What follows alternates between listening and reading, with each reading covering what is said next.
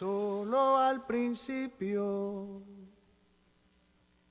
Y al principio nada más. La playa era playa de Baramaya al Bucaná.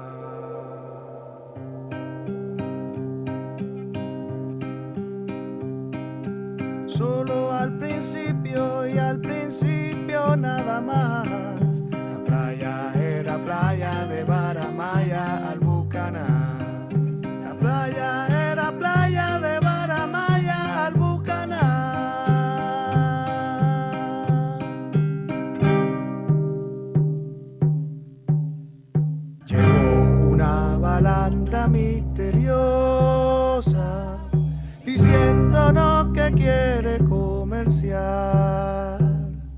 La ley bailó al son de los barriles,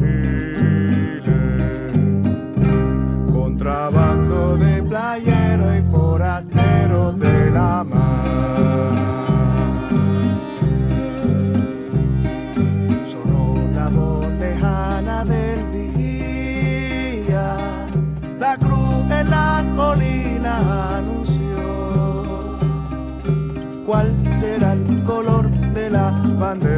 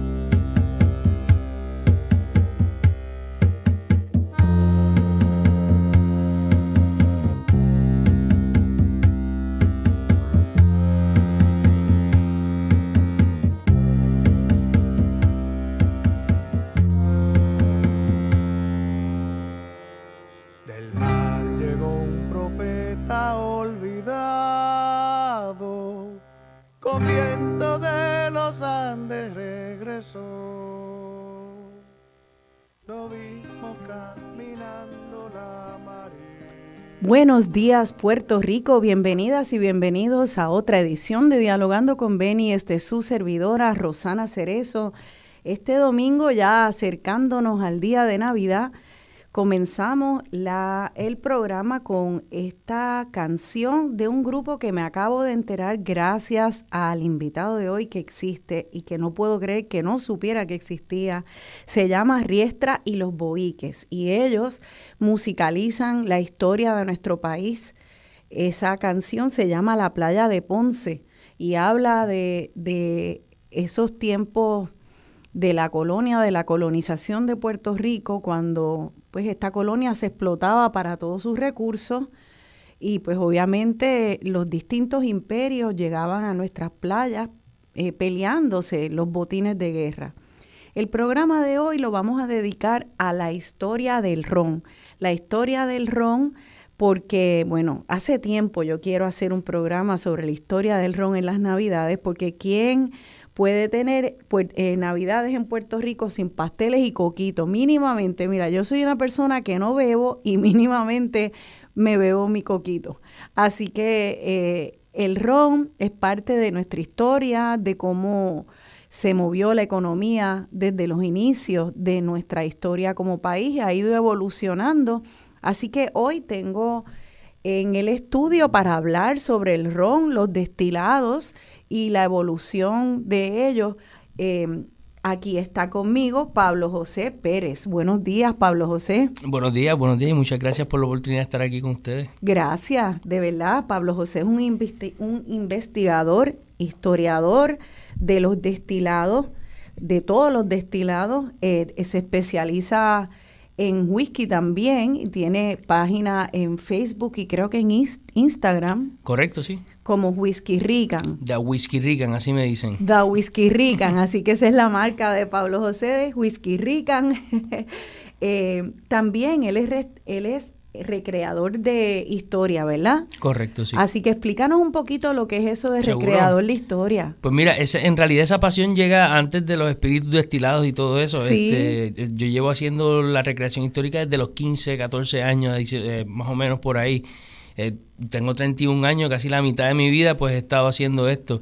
Y pues la recreación histórica no es nada más que... Eh, es como una herramienta de enseñanza para poder hacer la pues lo que estás enseñando, ¿verdad? La historia, en este caso un poquito más interactiva, más divertida. Y pues nosotros no hacemos nada más que eh, revivir los momentos de nuestras historias pasadas, diferentes épocas. Entonces, cuando lo hacemos, decimos revivir, pues es revivir el momento, es vestirnos de la época, es eh, comer la comida de la época, preparar la comida de la época. si, si estamos obviamente eh, recreando un suceso bélico, ¿verdad? Como tuvimos mucho en nuestro pasado, eh, cómo esas armas se empleaban, cómo se movían los puertorriqueños en el campo de batalla, que, ellos, eh, eh, cómo lucían, ¿verdad? Y cuáles eran sus historias, ¿verdad? Porque muchas están escritas en diarios, en anécdotas, y, a veces están en el olvido, porque, pues, lamentablemente, eh, la historia de Puerto Rico son dos o tres capítulos en los libros de escuela. llega Cristóbal Colón, llegaron, bueno, los indios, Cristóbal Colón, dos o tres piratas, los americanos. Eso es la historia de Puerto Rico. es verdad. Y, pues, no es eso, o sea, la historia de Puerto Rico es mucho más que eso y cuando tú empiezas a estudiarla, identificas con diferentes personas, porque cuando vamos a recrear una persona, o, sea, o, vamos a recrear un periodo, recreamos una persona en particular. Excelente. Por ejemplo, yo estaba recreando por muchos años, recreo el personaje de Francisco Díaz de, de Toalta, un héroe del 1797. Y, y yo me di cuenta hace unos cuantos años atrás que yo soy descendiente de Francisco Díaz, bueno, de su hermano. De, de su hermana, sí yo, no sabía nada de eso. O sea, que hiciste como un tío mío lejano. genealogía. Y yo estaba representando a alguien que está literalmente. Eso, yo se me paraban los pelos cuando yo me di cuenta de eso. de parar. así que. yo, obviamente no, lo creía. Tuve que corroborarlo tres, cuatro, cinco veces hasta que, evidentemente, y wow, mira qué cosa más increíble. Increíble, increíble. Y estas recreaciones históricas, ¿dónde la hacen y quién es el público mayormente? Pues mira, el público es eh, todo tipos de edades, niños les encanta, ¿verdad? Este, estamos vestidos totalmente distintos, eh, tenemos, hemos tenido este, ocasiones que tenemos caballería, ¿verdad? Tenemos caballos, o tenemos cañones, tenemos artillería, ¿verdad? Esas cosas son bien vistosas. Sí. Eh, y pues nos presentamos en realidad en todo Puerto Rico, donde quiera que hubo historia, que es todo Puerto Rico, pues nosotros la, la tratamos de recrear. Mayormente en San Juan, como es, eh, es- es conocido, hay muchos sucesos históricos, pues ahí es donde la mayor de, de nuestras representaciones. Pero eh, Arecibo hacemos la gesta del Capitán Correa, en Aguadilla hacemos el- el- el- la defensa de Aguadilla en 1797 de los británicos, eh, en San Germán, este ataques piratas de San Germán, eh, en Ay Bonito, mi- guerra hispanoamericana, 1898, y en Estados Unidos también. No me digas, Sí, han eh, viajado allá. Sí, viajamos a Estados Unidos, Europa, a formar recreaciones de, de batallas que sucedieron allá. Por ejemplo, en Estados Unidos representamos tropas españolas que participaron en la guerra de revolución de Estados Unidos.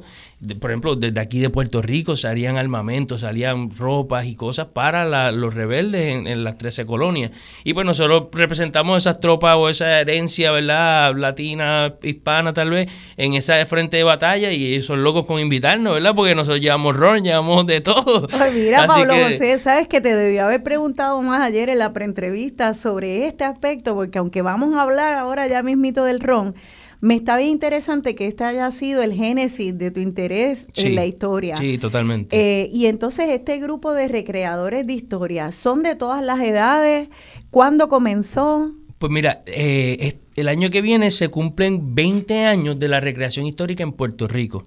Eh, por lo menos de, de- de nuestro grupo po- como tal, antes de, anterior a eso, creo que hubo una recreación histórica en 1925 o algo así, en, en relación a, creo que eran los 400 años de, del, del ataque holandés del 1625. Eh, pero en, en este caso nosotros estamos conmemorando el próximo año 20 años de la recreación histórica porque de lo que nosotros tenemos conocimiento Qué es cuando fantástico. empezó. Y eso empieza O sea, por... que empezó con el siglo XXI. eh, empezó en, el Puerto- siglo XXI. En Puerto Rico, Sí. el siglo XXI empezando eh, a estrenarlo, entonces los puertorriqueños empezaron a embollarse con este tema de la recreación que me está bien interesante porque estoy notando no solo en Puerto Rico, sino a través del mundo, incluso mucho con generaciones jóvenes, eh, en e- este, este afán de ir para atrás y descubrir nuestra historia. El último programa fue con dialecto boricua y también la joven que está haciendo dialecto boricua, esa página desde San Sebastián, eh, ella eh, también está escarbando las raíces Sí. de nuestra historia lingüística y eso viene pues con nuestras tradiciones, con la historia geográfica, política del país. Eh, ustedes entonces lo hacen con historia pura y esto te lleva de alguna manera a un camino misterioso al whisky, al ron, a los Totalmente, destilados. ¿Cómo llegas de esta recreación a interesarte en las bebidas? Pues mira, este, la primera cerveza, el primer trago de ron, ¿verdad? La memoria más, eh, las primeras memorias que tengo en, en- en relación, ¿verdad? A los espíritus o a, o a las bebidas es con este grupo, ¿verdad? Est- estos señores son las primeras cervezas que me dan, este, este, el primer palo de pitorro, ¿verdad? ¿Qué Que- porque tú eras bien jovencito soy cuando joven, yo empecé a empezaste. los 14, 15 años, pero Eras eh, un ¿verdad? adolescente. Eh, y pues eso empieza a, a despertar de momento. eh, lo, a- lo asocio, ¿no? Con, al- con una actividad de tal vez de, de recreación, tomar alcohol por tomar alcohol y ese tipo de cosas, pero lo asociaba con algo siempre histórico.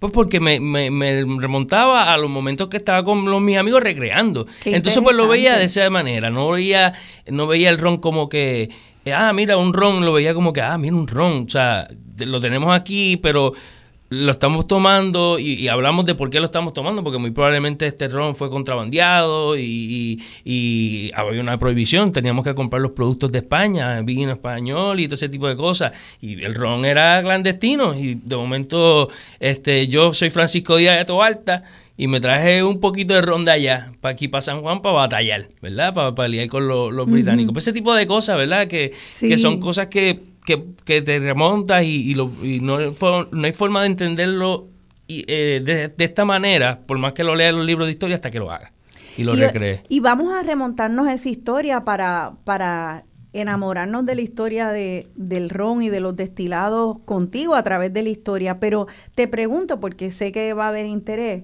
eh, este grupo de recreadores de historia, ¿dónde se presentan? Eh, ¿Cómo la gente puede conectarse con ustedes? Pues mira, en, nosotros estamos en Facebook como Recreadores de Historia de Puerto Rico, así mismo nos pueden este, encontrar. En Instagram estamos como historia-pr y ahí mismito este, eh, pautamos las actividades que nosotros tengamos durante el año la mayoría de las actividades, como les mencioné, son en San Juan, pero nos hemos presentado en toda la isla. Siempre eh, que tengamos, ¿verdad? El, apoyo tal vez del municipio, ¿verdad? Nosotros tenemos muchas veces el deseo de hacer algo, pero a veces no se da. Así que los municipios lo llaman escuelas o instituciones también, no, ¿o no, tanto? Bueno, no, en realidad escuelas como tal no, nosotros hacemos más, nos encantaría, ¿verdad? Que nosotros pudiéramos dar charlas, pero este no, no ha sido el caso. Nosotros somos todos voluntarios todos tenemos trabajos también. Este, y estos vestuarios son caros. Son costosísimos. ¿Cómo, ustedes eh, financian esta pasión? Con el bolsillo. Propio. Sí, eso es porque nos encanta lo que hacemos, llevamos muchos años haciéndolo. La ropa muchas veces hay que hacerla. Entonces se hace aquí. uno de los miembros del grupo es herrero y él hace las armaduras del grupo. Espadas, todo, o sea, con tin, tin, como en las películas.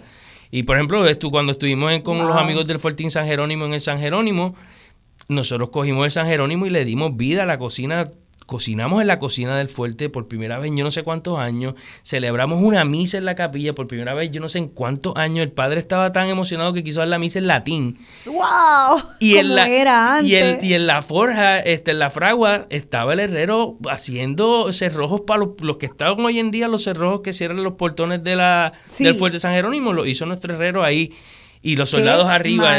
le dimos vida por primera vez en probablemente 200 y pico años al, Fortín San Jerónimo de esa manera. ¿Y qué es lo que, qué es lo que a ti como joven te, te, te capta tanto la imaginación y la pasión de esa de, de ese estudio de la historia y la recreación de la pues historia. Pues mira, eh, número uno, la pasión, eh, o sea, el amor por mi país, por mi, por mi tierra, ¿verdad? O sea, el sentirme puertorriqueño me, me, me, me, lleva a indagar más sobre, sobre mi identidad, ¿verdad? Y pues eso desde bien, bien pequeño lo he tenido y siempre me fascinó la historia. Entonces recuerdo que, y de esta misma manera llegó la recreación histórica a Puerto Rico. E, esto nace eh, de unos puertorriqueños que vivían en el noreste de Estados Unidos, donde existe la recreación histórica por oh. varios años, ya hace muchos años se ha hecho guerras de civiles, las mismas batallas que nosotros participamos allá en Estados Unidos. Y pues ellos participaban en esas batallas y ellos decían, ¿por qué en Puerto Rico si nosotros tenemos una historia tal vez más brutal. Claro que sí. Porque en Puerto Rico no hacemos ese tipo de cosas y entonces ellos empiezan a venir aquí poco a poco y empezar a como que, mira, vamos a hacer esto, vamos a hacer esto. y de momento este grupo se forma y empezamos a hacer este tipo de cosas. Y, pues y, y, eso así fue. Yo fui un día con mi familia, era, tenía 14 años, a, a Virginia Williamsburg, que es un pueblito del bien como del siglo XVIII, y están los soldados, y yo decía, wow, ¿cómo en Puerto Rico no tenemos? Y yo dije lo mismo, ¿cómo en Puerto Rico no tenemos eso? si San Juan está mejor que esto. Así Esto está chulo, pero viejo San Juan está mucho mejor. uno entra por unos portones y entras como una Disneylandia Exacto, y es como si fuera una, una, una puerta del tiempo y estás en otra época. Y yo decía, como en Puerto Rico no tenemos eso si nosotros tenemos una puerta del tiempo en nuestro balcón. Eso o probablemente el closet de tu casa en Viejo San Juan o tu puerta es... O sea, tú estás viviendo en historia. O sea, a veces no entendemos. Este, personas que, por ejemplo, viven en Capara no entienden que ahí fue el primer asentamiento literal. Exacto. a, esos calles, es la número dos, pero tú estás viviendo en un lugar bien histórico. o sea, que son cosas que poco a poco tienen que llegar a, a, mí me parece que, que entonces hasta tu presente moderno del siglo XXI se enriquece. Claro. Si tú, cada objeto, cada eh, calle, cada nombre y cada bebida o comida puedes entender la historia. Y yo creo que eso es lo que me entusiasma mucho, que de que la las generaciones jóvenes se están enganchando en la historia porque, porque les da más sentido a todo lo que hacen eh, y lo están mezclando con entretenimiento. Sí. Es que eso, eso es parte del look. Y yo creo que en general, todas las generaciones, pues eh, nos ha gustado esa combinación, pero los millennials están haciendo su propia marca de entretenimiento con historia y les está quedando bien chévere. Así que vamos a pasar entonces a los destilados. Primero, eh, ¿Me puedes decir algo de esa palabra? Destilados, espíritus. Siempre yo he pensado que eh, destilados, pues me imagino de dónde viene del proceso. Espíritu, nunca he sabido pues, muy pues bien. mira, espíritu, eh, hay varias teorías. En realidad, la más que yo eh, acepto eh, eh, o, la más que he encontrado evidencia tal vez, es el, el, hecho de que se le llama espíritu porque la destilación capturaba la esencia, ¿verdad? O le, es el alcohol, pero yo le llamaba la esencia de, de lo que es lo que está el vino o la fer, el fermentado que hayas tenido, ¿verdad? Que eso es lo que va a destilar. Sí. Y se y se evapora como el espíritu sube, ¿verdad? Y esa Sí. esencia, pues le llamaban el espíritu de, de, de lo que tenía, el vino o la cerveza que tenías ahí, eh, que, que en esencia eso es lo que, lo que el Sí. primer paso de una destilación es hacer una fermentación, ya sea con fruta, que vino, o con granos, que entonces sería una cerveza. Cupla, perdona que quité, quité el, el volumen, pero salió como quiera. Eh, así que literalmente ese espíritu se considera como el alma o la esencia de esa bebida, de ese destilado. Y, y entonces, pues, destilados, ¿qué cubre? Eh, en términos de las bebidas que conocemos. Seguro. Pues mira, la destilación no es nada más que el proceso de separar eh, líquidos que ya están juntos por el medio de su evaporación. El alcohol se evapora a una temperatura más baja que el agua. Entonces, pues calentamos el, el- el- esa- ese, ese fermentado Sí. De tal manera que el, el agua se quede, pero el, el- el alcohol sea el espíritu que sube. Y la en- esencia. Eso que sube, entonces se atrapa de alguna manera. De la misma manera que llueve. El Oh. agua de vapor sube, toca ¿verdad? La atmósfera fría, se forman estas nubes y empieza a condensarse, el, el vapor de agua se, se, se torna agua y Sí. empieza a llover. Pues eso Sí. es lo que está sucediendo en el alambique. Ajá. E- y explícanos qué es un alambique y cómo se ve ese. Perfecto. Pues mira, un alambique eh, tiene muchas maneras. De Claro. hecho, la- esto está, eh, tiene muchos orígenes árabes. Eh, la palabra alambique, alcohol, todos son de origen árabe. Los árabes eh, son los que destilaban por, para hacer perfumería, alquimia, ¿verdad? Ellos no, no beben por, por, por religión.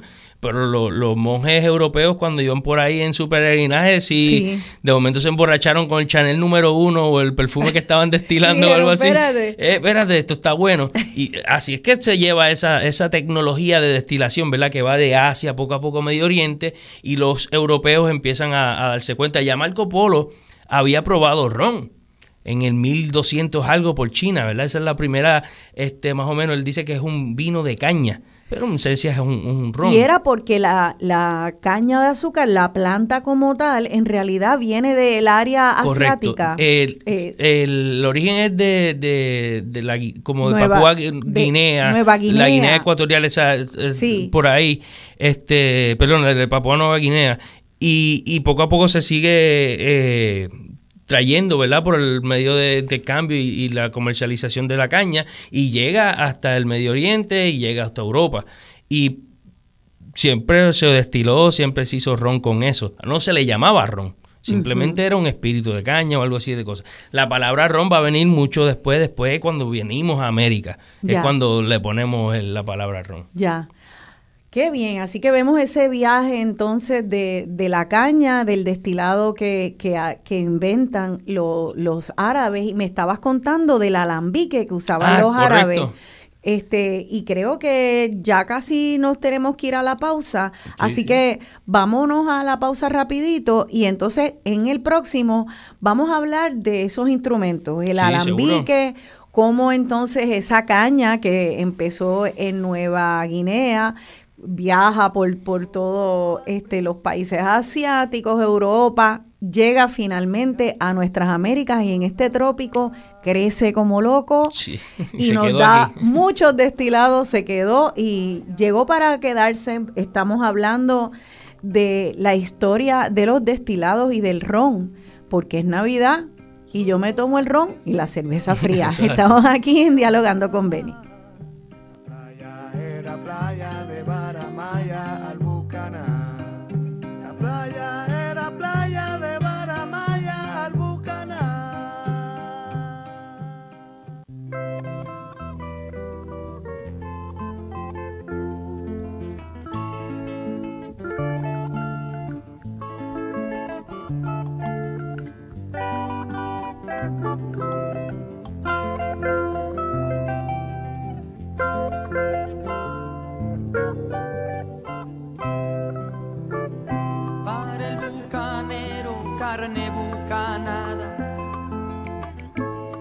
Largo mosquete de pólvora negra, la roja camisa, la rústica barca y el torrido ponche de ron con pimienta.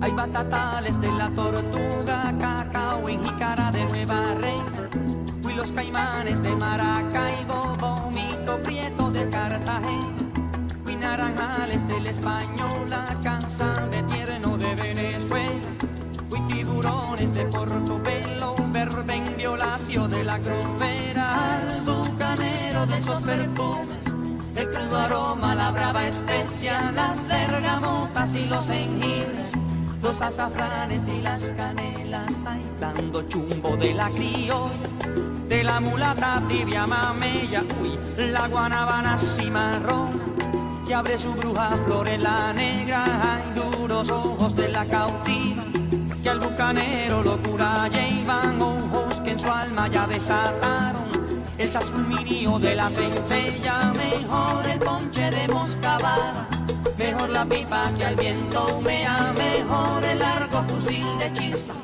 mejor el corvo mastín de presa, ay, lola, lola,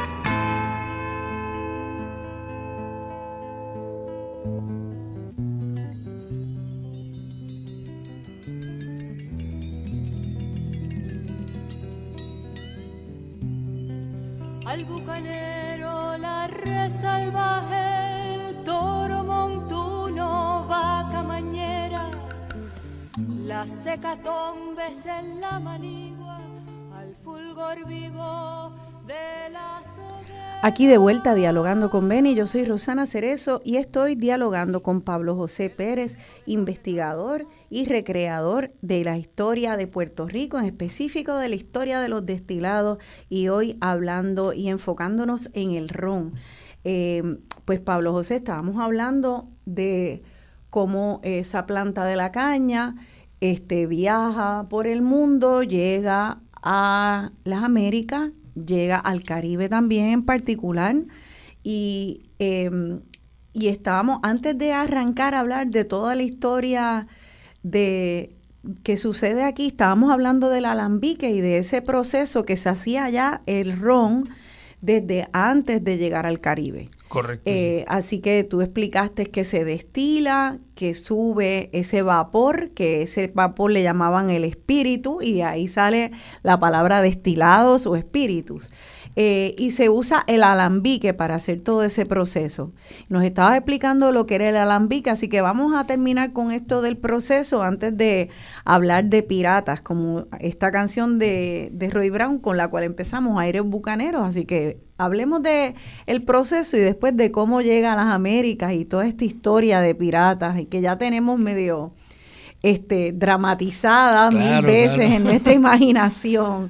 Así que el alambique, con ese nombre de proveniencia árabe, ajá, ¿qué es Pues, lo que es? El alambique no es nada más que una olla en esa esencia con una tapa y esa tapa tiene un cuello, ¿verdad? Que sube. Eh, eh, en la olla ponemos nuestro vino, nuestra cerveza, lo que vayamos a destilar. Como Sí. le, le- le aplicamos calor, se empieza a hervir el alcohol en, Sí. en- en lo que queremos que se evapore. Y entonces ese vapor viaja por el, por el cuello. Ese cuello tiene un brazo.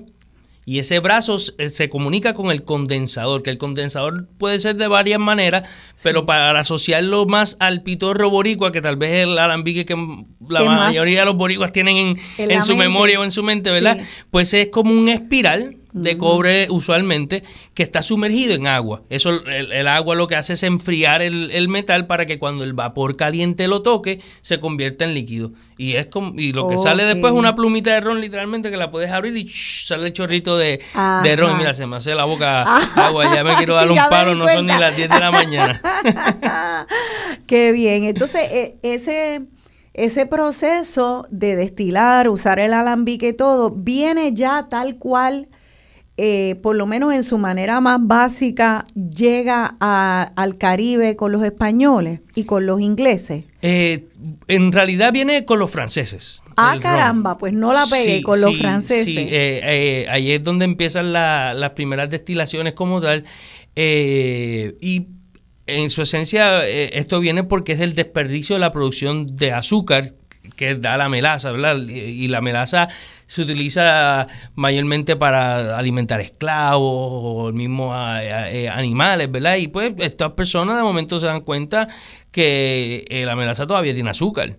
O Y sea la- que la melaza, explícanos eh, qué parte de la Seguro. del proceso de, del De- azúcar es. pues Tienes después- la planta. Correcto, tenemos la, la planta, caña. tenemos la planta, entonces pues eh, hay que sacarle el, el- el- el jugo, ¿verdad? que ese es el guarapo. Eh, correcto, Ajá. correcto. Ese, ese, ese jugo eh, se calienta de tal manera que se, que se lo que se cristaliza es el azúcar, ¿verdad? Y eso, y lo que deja después es como un sirope bien denso, que como quiera contiene mucho azúcar, ¿verdad? Y, y por eso de ahí sale el barbecue de, de Estados Unidos, por eso, por eso es que el barbecue, la salsa barbecue es como así de esos oscurito, tiene molases en su, en su Sí. culi- en su gastronomía, ¿verdad? En el sur, porque era lo que los esclavos comían. Ajá. Y entonces, pues, aquí lo utilizaban para entonces eh, fermentar eso, hacer como si fuera un vino de esa melaza, y eso se destila, y después tenemos el ron. Ahora, el ron era la bebida del campesino, del esclavo. Ya. El, ¿verdad? Era lo más barato.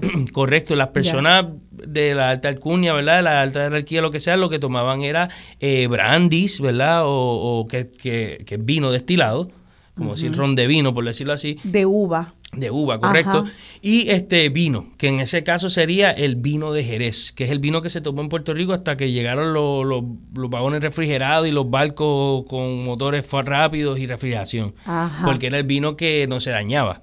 Y ese vino de Jerez, ¿de, de dónde viene y cómo se distingue? Eh, viene de, Del- de un triángulo de denominación de origen, se llama Jerez de la Frontera, compone varias, varias eh, eh, lugares en, en- en el sur de España, pero el vino de Jerez no es nada más que un vino fortificado. Y Eh, por eso era que no se dañaba. correcto. ¿Y un- con qué era? O sea, no era nada más el proceso normal de la uva en el barril. eh. se, se, se for- se fortificaba con destilado, con aguardiente de, de vino. Se destilaba un poquito de vino y Ya. eso se le añadía más al, al- al mismo vino. El, el- el vino estaba en barrica y como tenía más graduación alcohólica, como tenía esa Ya. barrica, pues tenía unas características como de supervivencia y aguantaba los embates del Como un clima. ron de, de, de- es, de como un, uva. es como un vino bien pesado. un vino bien pesado. Bien vino bien pesado, como Con más alcohol. Con más alcohol. A propósito. Ok. es para que no se dañe. No se dañaba en, en ese viaje largo, en los, Sí. en los botes. Y ese vino se toma todavía. Todavía, Entonces, claro que sí. Buenísimo que. Sí, mira para allá. O sea, cuando ya llegó la refrigeración, pues se empezó a beber más el vinito normal. El vino que no- normal, exacto. no es tan fuerte.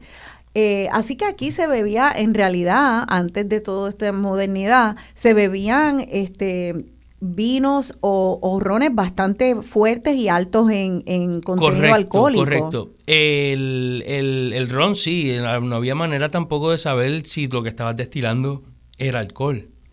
O solamente tenía alcohol, podía tener algunos otros tipos de cosas que podías quedar ciego. Eso No pasaba muchas veces.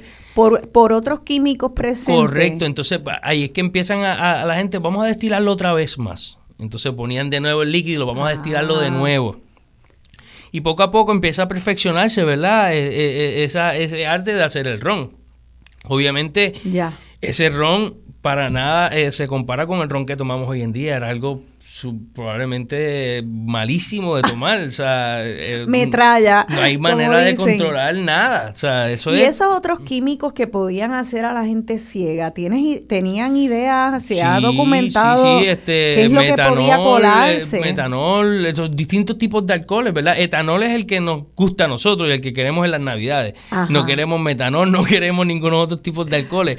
Pero sí, hay, eh, y no solamente... eh, no solamente alcoholes, pero también mismos componentes que, que, que el, co- el cobre hubiera, hubiera atrapado, ¿verdad? El cobre en, en la destilación es como un imán para un, sabores fuertes y algunas partículas fuertes. Y tal vez si no tuvo mucho cobre ese alambique o algo así, pues pudo haber sido, se pudieron haber escapado algunos otros tipos de cosas. Ya. Y pues este eso, en esencia, eh, era un peligro. O sea, tú te tomabas eso, pero la- lo que la mayoría de las personas era que lo diluían con un poquito de agua Sí. le ponían una fruta, ¿verdad? O ponían ese ron, le echaban fruta y lo enterraban, ¿verdad? Y, lo- y de ahí sale el pitorro. Eso suena pitorro. Correcto, Eso y, es- eso es un intento de poner el ron que hicimos en el, par- en el patio de casa que nos sabe a Ah, centella, pues sí. vamos a tratar de hacerlo un poquito potable. Vamos a ponerle eh, café, vamos a ponerle unas almendras, qué sé yo, un coco, o lo que tuvieran para, para el Claro, momento. claro, claro.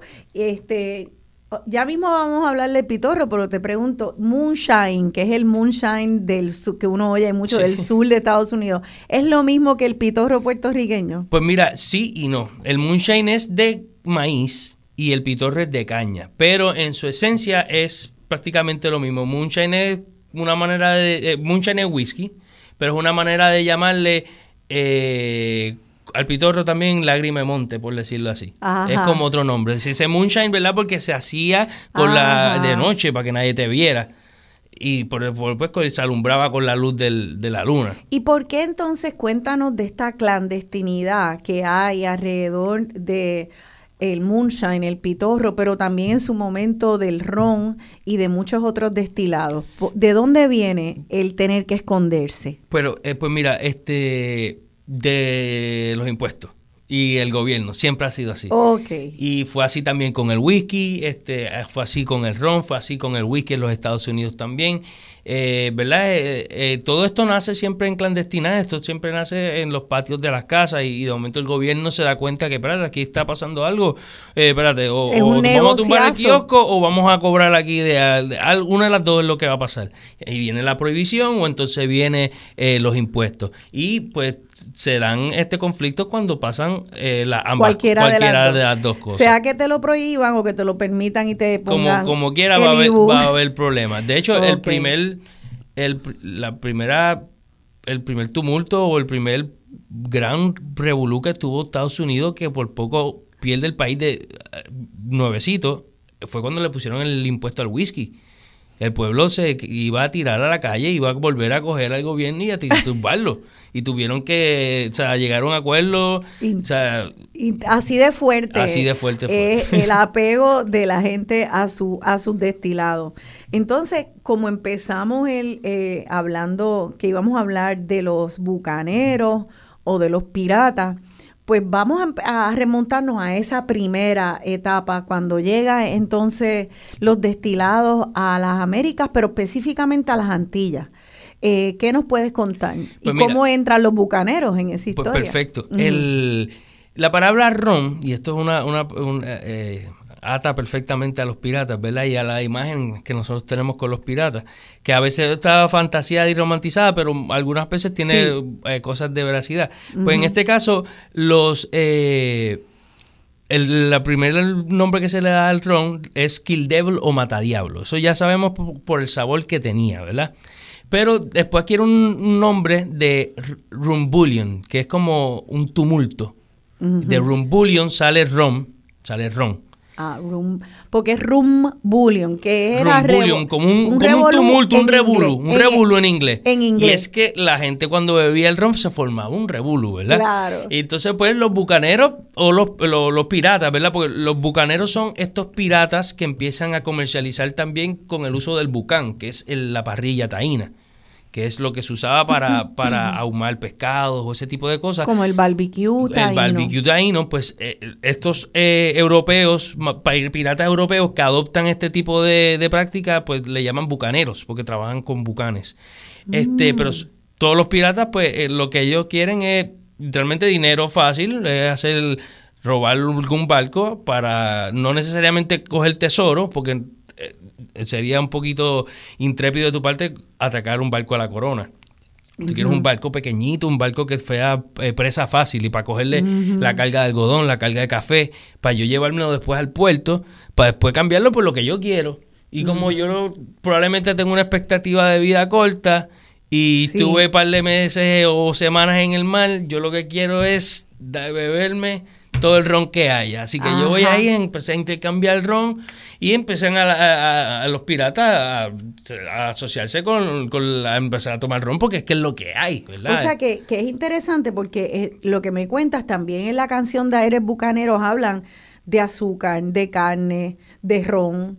Eh, esto era entonces alimento y bebida Sí. que era como el trasiego este más común de los piratas. Correcto, el, el ron también era tenía mucho uso dentro del barco. Pues el- eh, muchas veces el agua, ¿verdad? Y, y se, transportaban en barriles, era el dron o la paila de la época. y, y pues el, el- el barril, el agua en el barril con el tiempo va a empezar a crear este el limo y diferentes cosas que van a hacer que el agua no sea potable. Sí. Pues una manera tal vez de reducir un poquito ese riesgo es poniéndole ron a, a lo que al agua que te vas a tomar. Ajá. Y entonces, después de estar varios eh, meses en, en alta mar sin estar teniendo consumo de vitamina C, puedes desarrollar escorbuto, que es una enfermedad, que es la que se te caen los dientes y asocian a los piratas con el, todo Ah. así, chavao, es por el escorbuto y los marineros lo asocian así por y, eso. y les daba porque por, por malnutrición en no, el barco. No tenían vitamina C. Vitamina C porque probablemente no tenían los frutas alimentos. frescas, no había nada fresco, era todo seco, era pan seco, este, lo que sea, y de momento en el trópico de momento se dan cuenta, este, que espérate, con un poco de limón o de naranja y se soluciona el problema y no hay escorbuto, pues espérate, vamos a darle a todo el mundo una ración de ron, agua Y un poco de, de fruta, lo que sea. Cítrico. Y de ahí sale lo que, y eso se utilizó hasta el 1970 en la Armada Británica. Los marineros británicos le daban ron hasta el 1970. O sea, eso es- tú- está súper nítido, ¿verdad? Y era, y era un ron con, con cítrico. Sí, eso que le era llamaban, una mezcla. le llamaban el Navy Grog.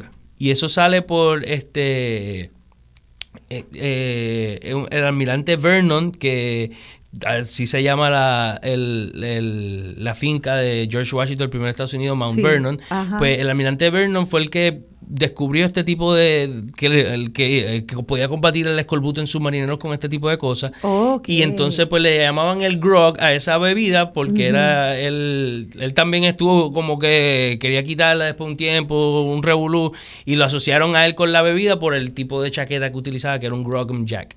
Entonces pues Y yo me de ahí sale el si, grog. si cuando uno está groggy, después de De tomar... ahí sale la palabra, a eso iba. De ahí sale la palabra groggy. Oh, Por eso es que la- cuando estás que es mareado. En inglés, Correcto. groggy, estoy groggy es estar mareado. correcto. Ah, y es porque bebiste grog. O sea que, pero tenía entonces esa bebida llamada grog atribuida a ese capitán, tenía el, varios propósitos muy prácticos. Uno era de hidratar, primero que tuviera agua. Otro era de, de echarle frutas de cítricos para la vitamina C. Correcto. Y para mantenerlo y que no se llenara de hongo y se pudriera, llenado de limo, como Correcto. sabemos que pasa. eh, entonces ahí lleg- entraba el alcohol. Y ahí entonces se forma ese, ese ron. eh, Sí. Se llama como un ron muy, El muy básico, el problema era que los marineros cogían las raciones y las aguantaban. Y después, como al tercer día, tenían mucho ron para poder coger una borrachera. Exacto, exacto. y, ahí, y ahí venía el problema, ¿verdad? Que, que tenían que estar bregando con eso y porque era bien peligroso tener marinero borracho en un barco. Y, y fíjate, pero es que yo me pregunto, caramba, si tú dependes para estar en el barco y estás bregando, ellos tenían unas misiones y tenías que tomar agua. Si cada vez que, que yo fuera a tomar agua, en vez bebo ron porque esta agua está llena de limo y el ron no, pues tiene que haber sido una gente bien alcoholizada. Sí, Este, y probablemente haciendo lo que eras muchas veces. sí, sí, sí, ¿verdad? La- los piratas los vemos así en historias de Desde temprano en la cosas. mañana estaban bebiéndose. Pero el pirata es el criminal de la época, o sea, es el- la persona que tú no te quieres encontrar, o sea, es una persona súper peligrosa que lo que le interesa es robarte y, su interés personal, o sea, un criminal. Este, los vemos romantizados Sí. así con, con, con el palcho y el, la cotorra y todo ese revolú y Jack Sparrow, pero Sí. eran peligrosísimos. Ajá. Y eh, hay evidencia de eso, como cogieron San Germán y San Germán se tuvo que mudarle un montón de veces de pueblo, ¿verdad? Le dice la, el pueblo fundador de pueblo porque San Germán no estaba quieto de tantos ataques piratas, se tenía que seguir moviendo. que las poblaciones para protegerse de, de estos piratas. ¿Y por qué atacaron tanto a San Germán? Porque ya estaban asentados y tenían sus comidas. Sí, también tenían- acuérdate que atacar San Juan es mucho más difícil. Ah, Entonces tienen estaban los- más tienen, eh, vulnerables. tienen las dos grandes ciudades, San Germán y San Juan. ¿Cuál de las dos es, es un poquito más fácil y, y Sí. más costo efectivo? Pues entonces San Germán. Y, Y, se volvió blanco de los piratas. Se vuelve blanco de los piratas franceses, bucaneros franceses, ¿verdad? Que son los que están por ahí eh, fastidiando a la gente de, esas, de San Germán y ellos Sí. tienen que ir mudándose, mudándose desde Aguadilla prácticamente hasta donde está hoy en día, ¿verdad? Es- Sí, es que sí, sí. llega a San Germán. Sí, qué interesante. Ok, pues ya sabemos que no queremos encontrarnos con un pirata. Me alegro no haber nacido en esa época y que bebían ron como agua, como si fuera agua. Sí. Eh, así que esa, eh, esa, ese ron primero llega con los franceses. Eh, entonces, ¿cómo empieza a coger un sabor antillano y cómo se distingue en las distintas Antillas? Porque yo, por ejemplo, aunque no, no bebo ron, pero he oído que el de Jamaica es un ron diferente, como con especias, ¿verdad? Eh, no sé cómo es, pero que es diferente. Hay, hay varios tipos de ron, ¿verdad? El, el ron que nosotros estamos asociados, que es el puertorriqueño, se le conoce como ron español. El ron estilo, eh, eh, o- hecho al estilo español, ¿verdad? Porque Sí. tiene origen de, de cuando nosotros éramos parte de España en el siglo XIX.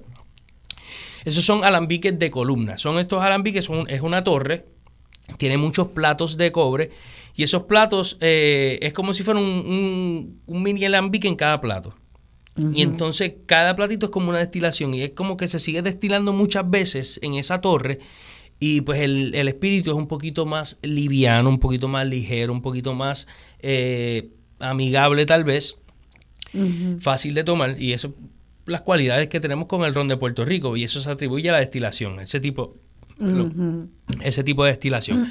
Tenemos eh, a los franceses que son este que se utilizan tipo alambique tipo coñac, mayormente eh, Y el coñac también es de, el es de coñac es, caña. el coñac es de vino. Es, Es como de el brandy, vino, pero el brandy. es simplemente que tiene que ser de una región en específico de Francia que de coñac. que se llama coñac, esa región de Francia. Pero si no, es simplemente Es un bra- es un brandy. brandy. Ya. Es, es lo que es. Eh, y pues hay dist- distintos tipos de, de rones que también está el ron especiado, ¿verdad? Se empiezan a especial y de hecho, eh, si, si no me equivoco, el primer ron especiado eh, eh, tiene origen por la India. Los marineros británicos por Ah. el por la India empiezan a, a tirarle diferentes cosas sentido, a los rones y de momento empieza a especiarse y, y, y se, con- se, se- se asocia a algunos rones británicos, ¿verdad? Con ese spice rum también. Ajá, y por eso, por eso es que también se, se, yo por lo menos, tal vez equivocadamente, lo asocio con Jamaica. ¿Será a través de la influencia inglesa, de la dominancia de los ser, ingleses sí, muy, en muy, Jamaica? proba- muy probablemente, sí. ¿Qué, qué tipo de especias se le ponen a ese otro ron especiado? Pues mira, eh, de todo. Eh, y hay rones con, ¿verdad? Especializados. eso es una de las cosas que el, el ron, el ron, ese ron depende de donde lo hagas. Cada país tiene unas leyes de lo que tú le puedes llamar ron. Ya. Y hay países que le permitan que tú le añades especias y colores y, y- y sabores artificiales o naturales. Y eso sí sucede. ya. Hay rones que nosotros pensamos que son buenísimos y tal vez lo son en sabor, pero eh, es que le añadieron azúcar al, al ron. Mm, sí, o, sí. ¿verdad? Ese tipo de cosas. Eh, y, y hay que ser bien cuidadoso a la hora de... Estar comparando, estar no acabes com- comparando China con botella. Exacto, y pa- para, para que sea exactamente que sea justo. Ahora, el, el ron de por sí, ¿verdad? Se supone que no lleve azúcar ni nada de ese tipo de cosas, ¿Y ¿verdad? cuáles entonces en Puerto Rico eh, hay unas leyes o una que definen lo que se categoriza como Y, tal? y te, y te- y te- antes de llegar a la ley, Sí. te voy a explicar por qué tenemos las leyes. sí, Pues después de la prohibición, este hubo Puerto Rico se quedó con muchos barriles que no se vendían de rones y había mucho ron añejo. Y entonces después de esa de esa prohibición, el gobierno para en un intento de poder sacar todos esos barriles eh, establece este esta ley de mínimo de edad. Antes el ron no tenía que tener un mínimo de edad. claro. Entonces tenemos que tener un mínimo de edad ahora para sacar los barriles viejos. Y entonces ese, ese, eso, de hecho, y, y volviendo- Esa prohibición estamos hablando de la de los años 30 ya. Correcto. Ya bajo Estados Unidos. que tú- aquí tuvo efecto igual. Claro. Y los puertorriqueños no o sea se... que eso transformó esta industria. Y los puertorriqueños ya llevábamos muchos Mm. años siendo prohibidos de tomar rones y éramos expertos en esto de prohibición. Porque bajo España también estaba Claro. prohibido. ¿Por qué estaba prohibido bajo España? Más o menos la misma, o sea, eh, teníamos que consumir los productos de O sea que España, los que vinieran de Lo que era legal era beber vino de Jerez, pero ya lo que fuera este Vino de ron Jerez, del exacto, patio, o unas cervezas tal vez. De hecho, eh, eh, el conde de Cumberland creo que es que escribe en su en una de las anécdotas, no sé si es él o uno de sus oficiales, pero él escribe lo que están bebiendo los puertorriqueños en el 1598. Y ellos dicen que se bebe una cerveza floja, una cerveza con poco alcohol, o sea que ya aquí estábamos haciendo cerveza Ajá. en el 1598. Y él dice una cosa bien interesante, que él dice que no beben vino, no porque uvas no crezcan aquí, pues yo las he visto y en abundancia. Dice que hay Ah. uvas aquí en Puerto Rico en el 1598. Pero él dice no beben vino porque tienen que comprar... O sea, lo que tienen es cerveza y tienen que comprar el vino que llegue de España y probablemente es bien, ay, perdón, y probablemente es bien caro. Claro. Qué interesante. Así que esta, esta historia del ron es la historia también de la anarquía, del clandestinaje Sí. eh, y pues también de los piratas. Del underground, Del el underground. original. Totalmente. Seguimos aprendiendo del ron y vamos a aterrizarlo a- al siglo XX y siglo XXI. Eh, para entender cuando nos demos ese palito de coquito o el palito de ron que se den, este, de dónde viene esta rica historia geográfica y política de nuestro ron. Quédense con nosotros, ya mismo volvemos. La cansa de tierno de Venezuela, fui tiburones de Portobelo, un verbe en violación de la cruz vera, al bucanero de esos perfumes, el crudo aroma, la brava especia, las bergamotas y los jengibres, los azafranes y las canelas.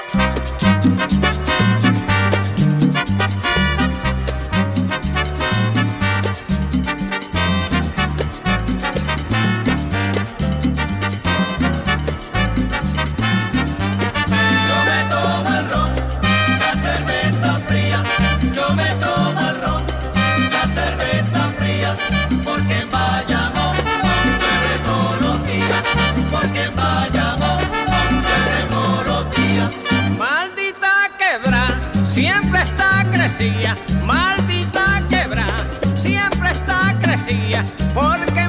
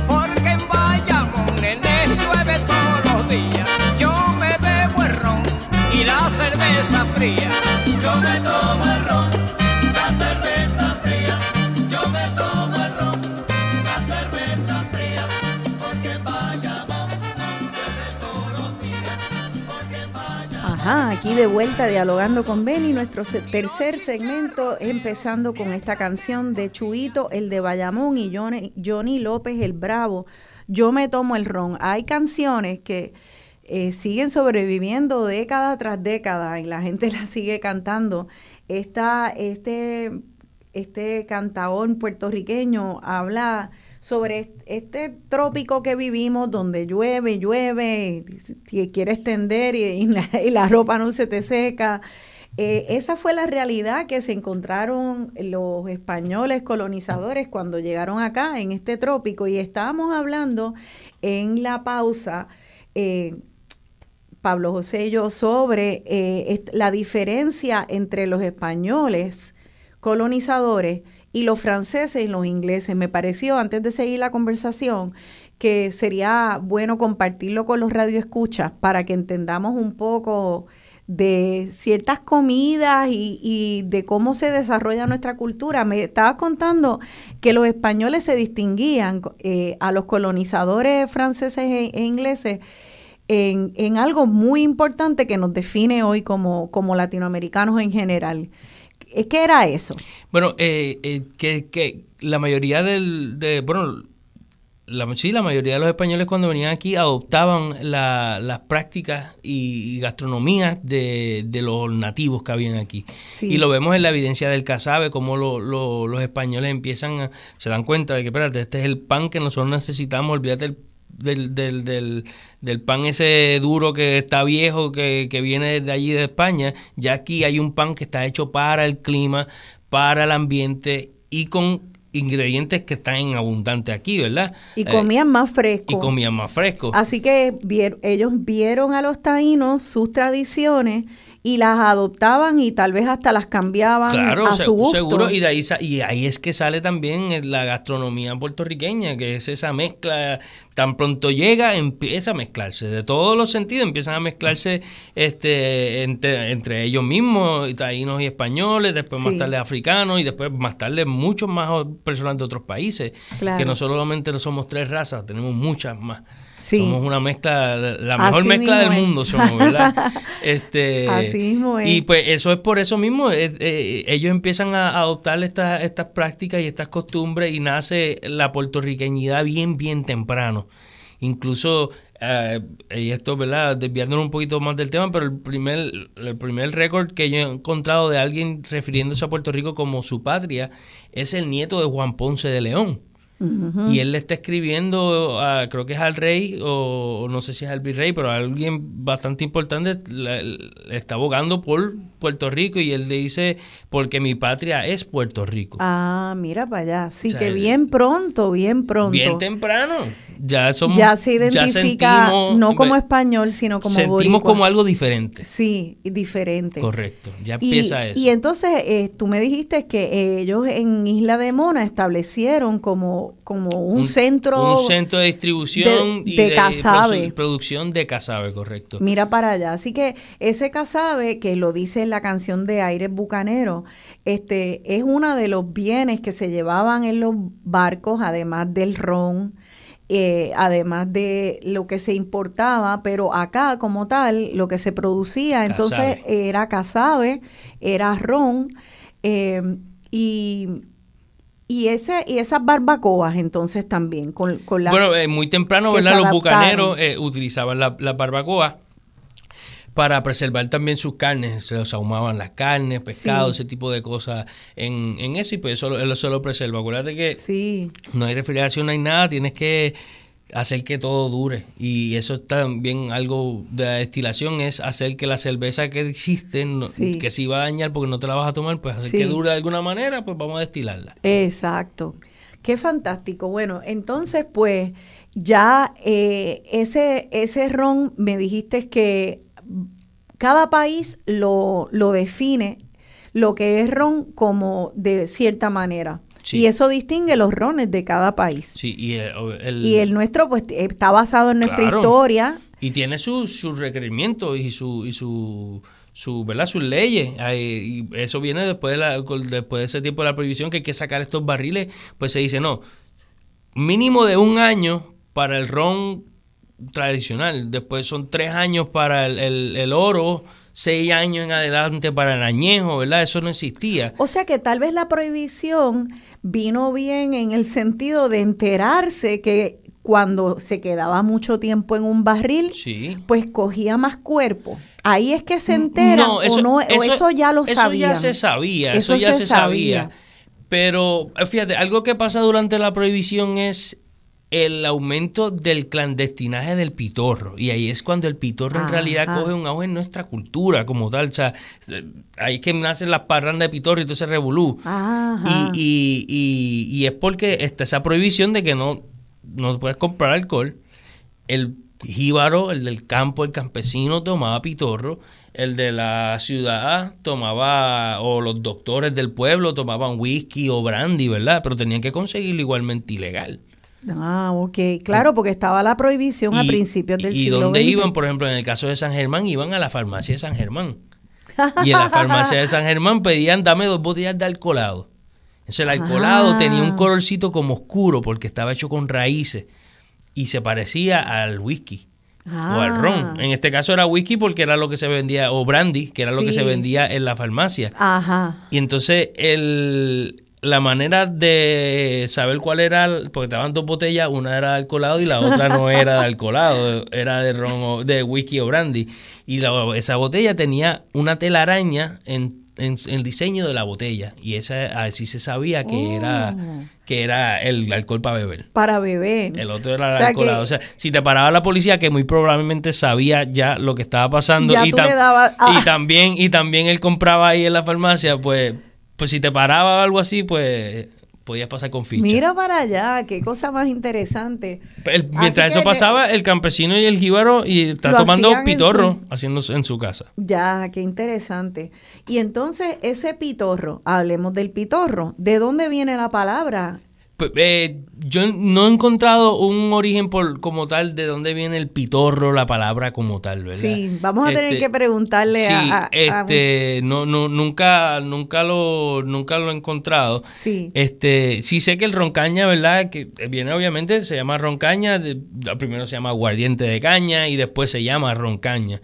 Y, y que no somos los únicos en hacerlo. O sea, nosotros, o sea, eh, el de nosotros es famoso porque somos boricuas y todo lo que hacemos es lo mejor, ¿verdad?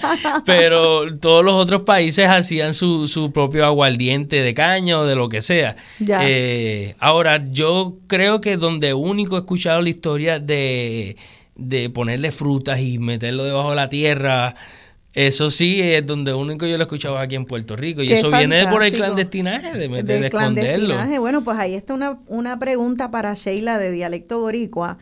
¿De dónde viene la palabra Esa pitorro? tremenda, Y quien tremenda sepa, pues por favor, si me lo quieren escribir, si alguien tiene un la, pues eso sería bien bueno Sí, eh, sí, tratar de sí. enterarnos la historia de la etimología de pitorro. Eh, entonces, Bueno, pues entonces, de la misma manera que el ron comienza de manera clandestina, que también es para gente pobre, que no tiene acceso a los mejores destilados y más caros, el pitorro pasa lo mismo, una categoría entonces eh, que vuelve a estar hasta por debajo del ron en términos de, Sí, sí. de la accesibilidad, de lo barato. Exacto. O sea, nunca, tal vez no diría en calidad, porque yo sí he probado unos pitorros por Claro. ahí que son buenísimos. Vale, pues Buenísimo. hablemos. eh, a- antes de pasar a Pitorro, te quería preguntar lo del barril, porque eh, a- del ron, porque leí que también en, en los tiempos al inicio, las personas esclavizadas las metían eh, eh, y cuando ayudaban, en algún momento. En ese proceso de embarcarlo, lo ponían en barriles de madera y que ahí se dieron cuenta que cogía un sabor especial porque originalmente no se guardaba en barriles de Correcto. madera. Eh, ¿Cuál fue ese cambio eh, a, a la madera? Pues lo has dicho muy bien. El, el- nunca nunca se, se- se hacía el espíritu como para añejarlo. Eso no estaba mucho en la mentalidad, ¿verdad? No. En lo que se hacía era hacer el espíritu para tú poder hacer dinero o tú poder consumirlo. Ahora, eh, si yo, por ejemplo, empiezo a comercializar sobre el, el producto y de momento Sí. yo tengo un, un cliente en otro lado Claro. y él me pide, dame un barril, ¿verdad? Porque esa es una medida también. Un bar- dame un barril de algo. Claro. Pues dame un barril de, del ron tuyo. Y de momento, pues tú coges de los barriles que tiene ahí como si fuera una caja reciclada. Claro. Y cogiste un barril, le echaste el ron y, y llega allí, diadre. Qué rico estaba, mano. Tráeme otro. Le trae otro y de momento el próximo llega. Uf, está malísimo. ¿Qué tú hiciste? Ah, no sé. El mismo ron. Ah. No, pero tú hiciste algo raro. Ah, este barril tenía bacalao. Ah, De ahí de, de- de- de España vino con bacalao salado. Chico, mano, pues no, dame, dame el otro que tenía el otro. No, el otro lo que tenía era el chocolate. Ah, contra, Ah, O el otro lo que tenía era un vino. ¿Verdad? Y ahí pues dicen, caramba, Ahí dice- eh, momento la dice- madera yo la- le puedo dar sabores o incluso la, la misma madera y del árbol de la madera se van dando Claro, cuenta. esto yo estoy hablando bien temprano. Bien temprano. eh, eh, durante el, el proceso. Y se dan cuenta de eso y empezamos a, de momento a empezar a Mm. coger maderas particulares para, para poder almacenar el, el ron Qué o el espíritu que estás haciendo para que pueda...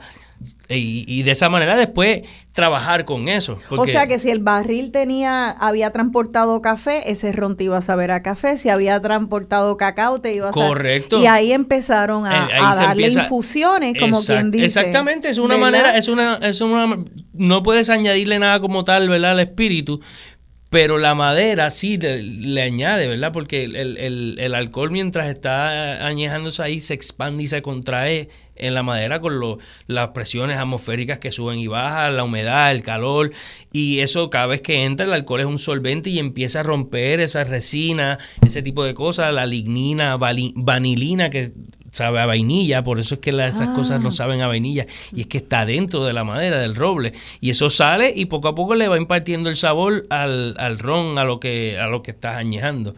Y eso se, ya en el siglo XIX tenemos maestros mezcladores, los Don Q, los Serrayé, tenemos los Bacardí, personas que se dedican a coger esos barriles y mezclarlos siempre para que siempre te sepa igual el ron.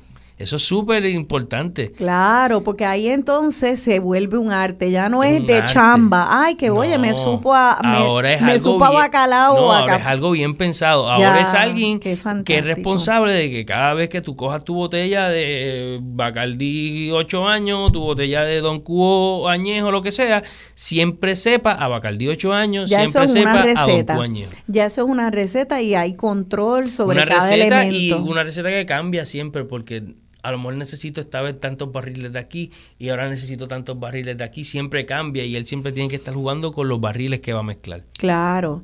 Eh, estas familias, eh, la familia Bacardí, la familia Serrayés, ¿eran de aquí de Puerto Rico? Eh, ¿Los Serrayés son de Ponce? Sí, todo- Eh, ¿Eran de Ponce cómo? ¿O eran personas que viajaban las Antillas, Todo- acabaron todos, son, aquí? todos son de origen español, ¿verdad? Sí, Este, originalmente eh, vinieron de allá. originalmente vinieron de España. En el caso de, de Facundo Bacardí, el fundador de Bacardí, él, se, él llega a Cuba y allí se crea la, la- la compañía Bacardí, la primera destilería de ron Bacardí con su icónica palma al frente. Ahí en las bodegas es que ven el murciélago. Su Ah. esposa ve el murciélago, se atribuye, ¿verdad? Oh. Como un, un- un- una imagen de buena fortuna y se pone en el, en el emblema y hoy en día es el ron más vendido, probablemente el más conocido, es el cono- más conocido del mundo. Del mundo, sí. Es la compañía más eh, eh, eh, privada, du- dueño, una familia más grande del mundo. O sea, la, la Sí. compañía privada que, que la familia es dueña, esa es la más grande del mundo y es Bacardi. que solo una familia solo los una dueños, familia. o sea, no es no está no, No es, está- no es pública, no no está en la- no está en no la está en el bolsa de ni nada valores ni nada, sigue siendo de esa familia y ahora están establecidos, digo, la familia tiene miembros alrededor del Sí, mundo. miembros puertorriqueños, miembros de Estados Unidos, de me imagino en otras partes del mundo, Claro. pero pero en esencia Se considera un ron puertorriqueño es un, ahora. es un ron de Puerto Ya Rico. se fabrica acá Es, es, es- es de aquí. O sea, empezó allá, pero ya es de, de nosotros, lo siento. O sea, Como todo, porque nosotros eh, también venimos de otras partes, Claro, pero entonces claro, nos quedamos y nos vamos, pero eh, eh, ¿y los Serrayes? ¿Tienes Lo- alguna pues, historia de eh, esa es otra más o menos, familia es más o menos lo mismo. En ese caso, ellos se establecieron aquí este y empiezan a, a hacer el, el, ron en el área de Ponce.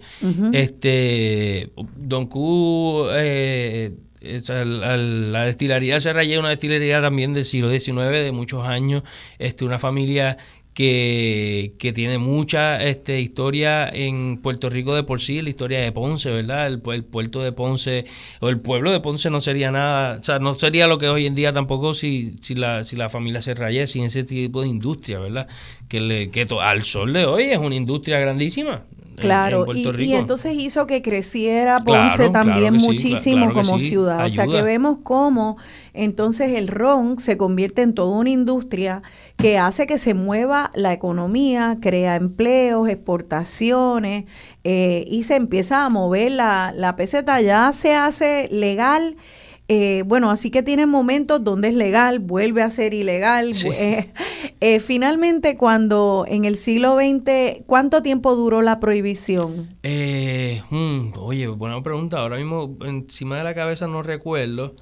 Eh, sé que sé que duró unos cuantos años, tal vez como unos 10, 12 años, yo creo. Ah, pues Eh, fue un eh, fue periodo como de la sí, década de los sí. 30. Sí, fue un periodo Sí. bastante, o sea, la prohibición eh, cambió a Estados Unidos por completo, o sea, ahí salieron los, las mafias, los gangsters, Claro. sale eh, el NASCAR se sale de la de la prohibición, ahí lo habían dos o tres carros en todo el mundo, ¿verdad? No había muchas marcas de carros Ajá. y si tú querías escaparte de los policías po- para transportar tu alcohol, pues, pues tenías que hacer ¿De algo, una, una modificación a tu carro y de ahí sale entonces el Supercharger, que es una eh, algo que muchos carros todavía utilizan, ¿verdad? Para ir mucho más rápido, O ¿verdad? sea que las carreras estas de carro NASCAR en Todo realidad eso nace por la prohibición, por, por el clandestinaje, era una forma de hacer los carros más rápido para poder llevar las cosas y que no te coja la policía. Increíble, o sea que era el narcotráfico de aquel Totalmente, tiempo, era, la- era el alcohol.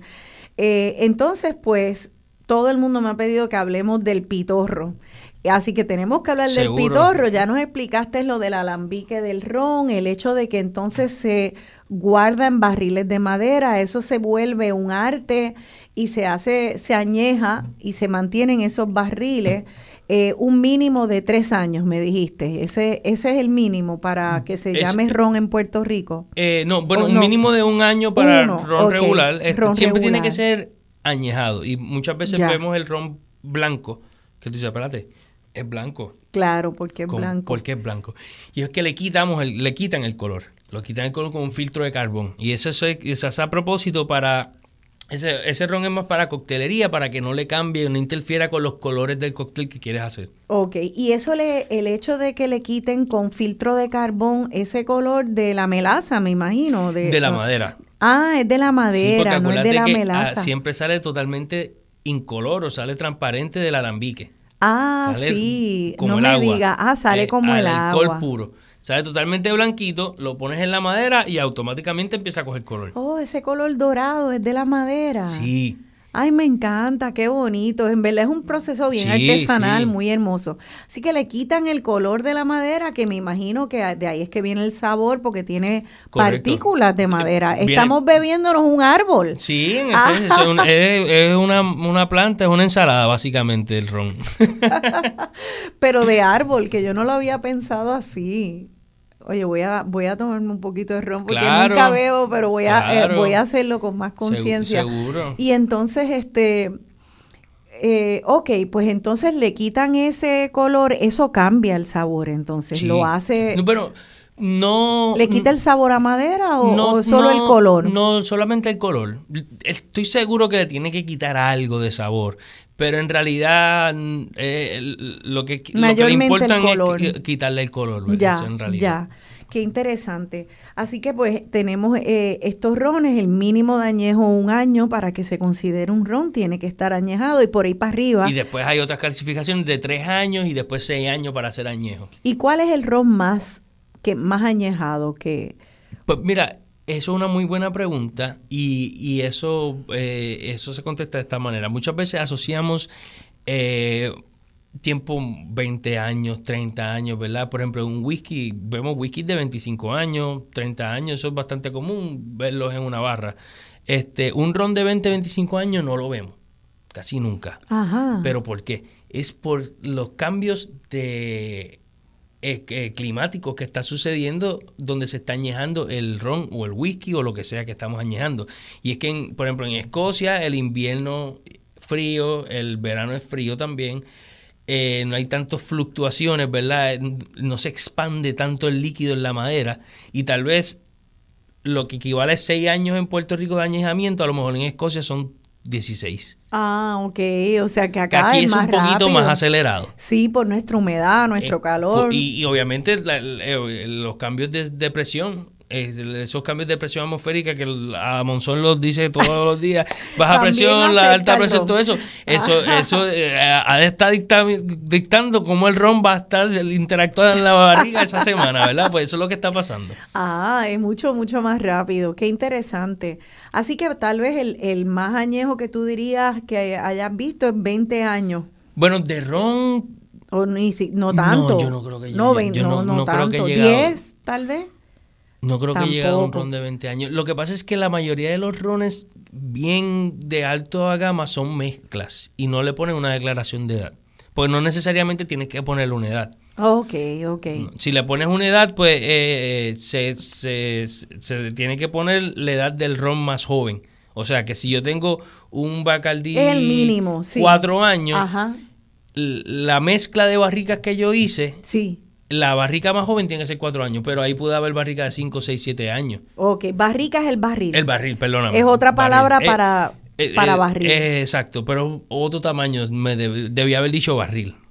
Y barrica es más grande, Eh, poquito más pequeña. es más Eh, pequeño. y o sea que es otra palabra, pero es otra, otro tipo y es para vinos mayormente. Ok, así que ahí, ahí tenemos el ron.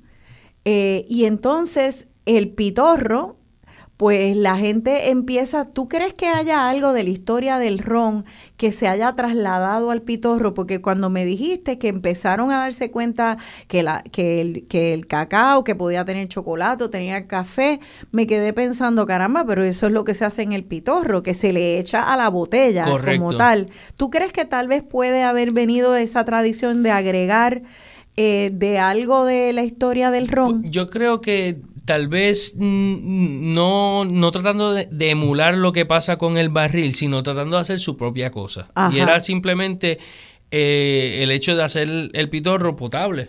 Claro, porque es demasiado Eh, fuerte era- si no le echas alguito. Exacto. O, o no, no, no solamente que sea fuerte a lo mejor, Sí. pero que el sabor no era, no era bueno. Claro, Porque claro. tal vez t- puede ser el 40% de alcohol o, ¿verdad? 40% de alcohol es lo que típicamente eh, embotellan las botellas de ron aquí en Puerto Rico, los rones comerciales. Es 40%. 40% y un pitorro, No, ¿Cuánto hay, ma- no hay manera de saber. No hay manera al porque menos no que tengamos, ¿verdad? El- la cosita para medir o la persona pero la es tenga. más, eh, normalmente... Puede ser más o puede ser menos. O puede, ajá. O sea que como es, esto Pero no si- es, si- es legal, pues... Si es menos también es peligroso, porque si es menos, eh, son, son los pitorros que de momento no, no dan duro, pero de momento te los tomas, te los tomas, te los tomas, y de la montaña Pues- venimos, tú sabes. Exacto, porque no se dan cuenta y siguen como si fuera como si fuera en. Hawaiian Punch. Exactamente. Ah, ok, entiendo, entiendo. Eh, entonces, el pitorro, pues, ¿qué alambique usa? ¿Y Uno- cuál es el proceso? Es bien, bien tradicional, bien casero. muchas veces son hechos aquí en, en, en casa, ¿verdad? Alambiques con, con tubos de cobre empatados con Sí. mangas y cosas. Algo bien rudimentario, ¿verdad? ¿Y en qué, en qué se envasa? Pues mira, el proceso de, de producción de ron, lo primero que tenemos que, tenemos que hacer es la materia prima, ya sea eh, eh, jugo de caña o melaza o cualquier otro tipo de, de contenido que tenga azúcar, ¿verdad? Sí. Eso, el azúcar es lo que se va a transformar en alcohol. Pues eso se Ya. fermenta.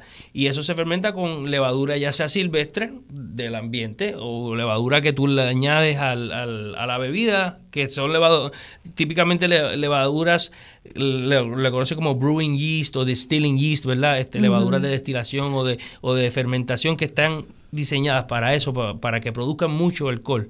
O sea, Por- que puedes ir al colmado y comprarte una de estas levaduras o si no, dejarlo al ambiente Puedes dejarlo al ambiente, eso, eso puede pasar muchas veces. así como si fuera una kombucha, como la gente Correcto. hace, que lo dejas un tiempo y él solo pega a fermentar. Ahora, pero no vas a tener tanto nivel de alcohol. Y lo mismo si coges una levadura tal vez de pan, no vas a Claro. tener tanto nivel de alcohol porque esa levadura no está diseñada, no, no, no, no, no aguanta tanto alcohol. Porque la- Claro. la, levadura lo que, lo que come es azúcar, bota alcohol. Y después sigue botando tanto alcohol que la misma levadura se muere por el alcohol. Ya. Entonces hay otras levaduras que aguantan un poquito más de alcohol y siguen botando alcohol y tienes un fermentado más fuerte. Y eso pues, le sacas más provecho a la materia prima. Claro, así que yo me imagino que mayormente el pitorro, la gente va y se compra su levadura eh, para, para que el Pa- pitorro pate, tenga bastante. Eso, cada, cada, ¿verdad? cada artesano tiene su propio su Claro. propio método, ¿verdad? Pues- y, y después que eh, después que eso se fermenta, pues ahí es que ente- eh, pues, tenemos que empezar el, el- el proceso de destilación, que no es nada más que calentar ese, ese líquido y hacer que se quede el agua en el envase y que solamente se evapore el alcohol. Ya. Y sube el Y vaporcito. en ese sentido se, se- se es bastante similar al ron. El- el- a, a todo. Eh, a Al todos los Al destilados. whisky, al brandy, a todo lo que se destile es exactamente lo mismo. Es exactamente lo mismo. Así que en el próximo vamos a hablar de una vez es destilado ese pitorro, cómo entonces ya cae en esa botella. ¿Qué has visto tú de pitorro y cómo es que la gente eh, los guarda y son inventivos, creativos con ese Seguro pitorro? sí. Eh, seguimos en el próximo hablando de pitorro, de historia de los destilados puertorriqueños. y la cerveza fría. Yo me tomo el ron,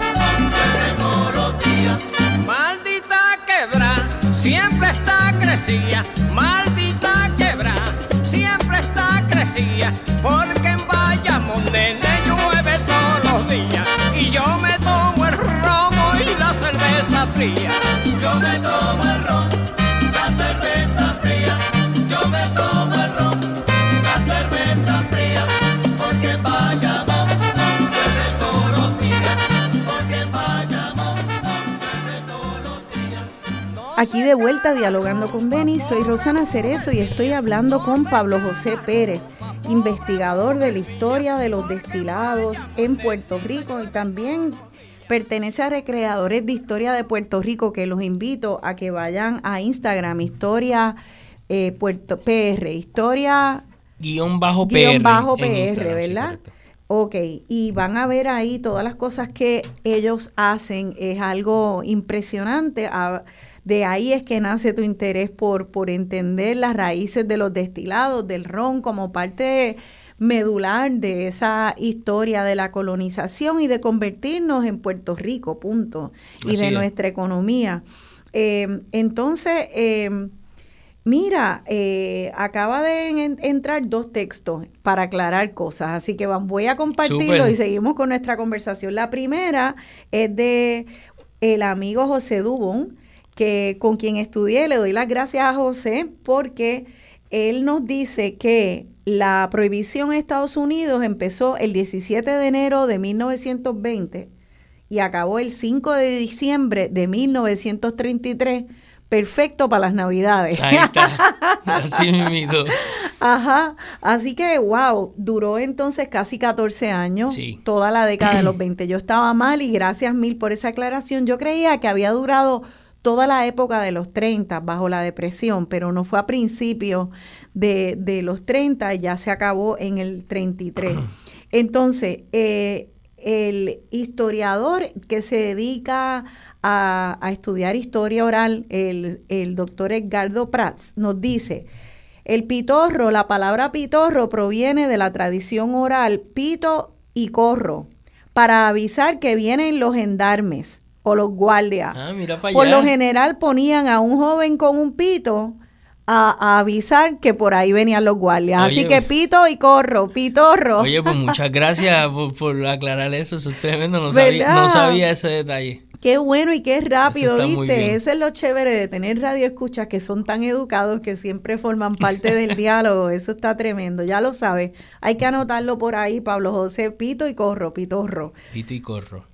Entonces, ese pitorro eh, nos explicaste que se destila como cualquier destilado, como se destila el ron, con e- ese hierve, está ese cuello, sube por ese embudo, e- ese vapor, Baja el brazo y baja se, el brazo y plum plum caen estas gotitas condensadas. lágrima de monte. Lágrima de monte, y por eso le llaman así lágrima de monte. Este, entonces, una vez cae ahí abajo, tú pensarías pues que eso es como un ron normal. Eh, ¿cuál es, ¿Qué entonces distingue el ron del pitorro? Porque todo ese proceso es idéntico. Claro, eh, bueno, en... eh, Parece serlo para mí. Sí, sí, lo, lo, lo es, lo es. Ok. Eh, para, para ah, hoy en día, para considerarse ron de Puerto Rico, pues entonces Sí. están la- las requisiciones de, de- Claro. de requerimientos de destilación, que también tiene que ser columna, eh, el- los años de añejamiento también. Pero el pitorro es el ron artesanal de nosotros, el que se hace a su casa y en realidad no tiene reglas. Ya. Porque no hay, no, no hay, no, no, no, hay ni la- supervisión, no hay no la hay hacienda a tu casa a decirte lo está haciendo el pitorro mal, te, te va a decir, estás haciendo pitorro.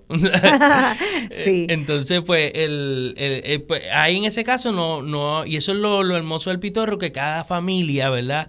Tiene su receta, o cada parte de Puerto Rico eh, tiene su receta, por ejemplo, eh, eh, tal vez en, en Mayagüez lo hacen mucho con mango, hay mangos por ahí por todos lados, ¿verdad? O en algún otro lado donde haya algún tipo de fruta en abundancia, en, con en China, Las he visto con quenepa. Con quenepa, brutal, con quenepa. o sea, Brutal coco. Con coco, que claro también. que sí, claro que sí. Entonces cada uno le da un sabor o más suave, más redondo, Claro. más, más fuerte. Ahora, en el, frutoso. en el pitorro, yo, yo hay, hay varios tipos de pitorro. Tal vez yo lo clasificaría en tres categorías. Este soy yo hablando, estas son mis categorías, esto no para nada Dale. está después escrito en piedra y nada. Pero está el pitorro tradicional, el blanco, el ron caña blanco, que no está curado con nada. Y, y entonces hay dos tipos que es el que está curado, para mí, la forma tradicional, que es simplemente ponerle la fruta y tal vez azúcar, pero preferiblemente sin azúcar. Y entonces está la otra manera de que tal vez es la, la que yo he visto más predominante últimamente y, y- y- y lamentablemente ha sido para mí pensar. Y es el hecho de que eh, utilizan eh, eh, colorantes, o, eh, saborizantes Sí. artificiales, sirops y diferentes cosas para endulzar el ron. Como si fuera una piragua. Correcto. Y entonces, tal vez lo que ellos quieren es que sepa mucho a eso, pero pero no está, estás entonces creando otra cosa, tienes en vez demasiada azúcar. Debe ser como pitagua, deberían de como pi- Exacto, y no- pitorro piragua, no- pitagua. tal vez sabe bueno, tal vez sabe Pero es bueno. otra cosa. Pero no es la esencia del pitorro, ¿verdad? Y, Sí. y, y- y le quita mucho al destilado o al destilador, ¿verdad? Claro. Que, que te- que tu- que tuvo que hacer la de- la destilación, ¿verdad? Mucho, tra- mucho trabajo. Y entonces, pues obviamente tiene que haber mucha cultura oral alrededor del pitorro. Y por eso me imagino que el profesor Prats eh, sabe esta historia porque él se dedica a la historia oral. Porque incluso para encontrar un buen artesano de pitorro, pues ya eso no lo anuncian en ninguna parte, no puedes entrar a las redes sociales. Eh, sin embargo, esto es como un gran secreto a voces en Puerto Rico porque sabemos que en todas partes que vayas, eh, por allá en Boquerón, por ejemplo, tú vas y de kiosco en kiosco te están vendiendo pitorro. Eh, así que ya es, es sencillamente como se ha convertido en una tradición artesanal que, que yo creo que ya no hay que pitar y correr. No, No. sé si tú estás de acuerdo. Totalmente, Si to- totalmente. no sé si todavía habrá policías o eh, eh, Estoy como seguro que- estoy- invasiones de, de a, a producciones donde le cierren la producción. No sé si has que- estoy- escuchado. Estoy, seguro que tal vez... eh, Un aguaje que algún otro. caso que tal vez sea un poquito muy... eh, demasiado Ajá, comercializado. demasiado comercializado, demasiado de que to- todo, el mundo lo conozca, ¿verdad? Como que te Ah, pues. pasaste, ahora tengo que meterte mano. Pero muy O probablemente que- no quieren hacerlo, o sea, en en Sí. mi opinión, ¿verdad? Sí, sí, sí. O sea que eso es interesante porque siempre hay un guiño detrás del pitorro y es parte de la de esta picardía puertorriqueña y creo que mantiene un poquito de ecos de piratas Claro, en esa claro. en, en ese clandestinaje y en ese guiño, ¿verdad? Eh, así que la gente se entera eh, se entera por eh, porque alguien se lo dijo y alguien se lo dijo, lo probó en una fiesta. Hay algunos pueblos que sean donde haya más concentración de esto. Hay alguna Yo te puedo gente. decir donde mejor yo he probado los mejores pitorros. ¿Dónde es? Yo eh, mi- eh, particularmente donde he probado los mejores pitorros son Sí. Eh, tres pueblos. Sí. Uno de ellos es de donde mi familia Barranquitas. Tú eres de Mi Barranquita. familia de ah, parte mira de para allá, es sí. de, de de Barrancas en Barranquitas. Y el otro tiene que ser eh, Maricao para allá. Ah, sí. Como para la indiera fría por ahí. O sea, bien, bien metido para ahí ese tal vez. Y entonces descríbenos algún buen pitorro que te hayas bebido y qué es lo que lo, lo distingue de un pitorro tal vez más Pues, ordinario. para mí, eh, el, el buen pitorro es el pitorro que todavía sabe a- a- al destilado. Que, Sí. que la fruta no, o lo que sea que le hayan puesto, no haya sobrecargado el, el ron o la esencia o el espíritu, sí. ¿verdad? Ajá. Para mí es, tiene que haber un balance entre los dos. Ya. Yo quiero que sepa ron, pero que también tenga un toquecito de algo. Ya.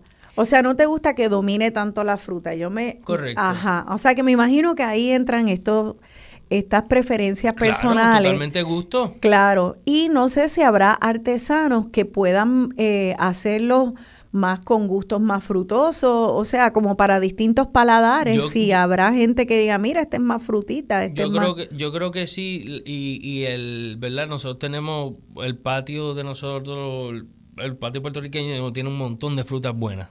Sea, Eso es así. Buenísimas, ricas, jugosas, ¿verdad? Sí. O sea que el, el- no hay fin para las combinaciones que tú puedes hacer aquí con fruta. Claro. Oye, y hablando de combinaciones, se me olvidó hacerte la pregunta cuando estábamos hablando de los piratas y del grog y, y de ese ron rústico bucanero.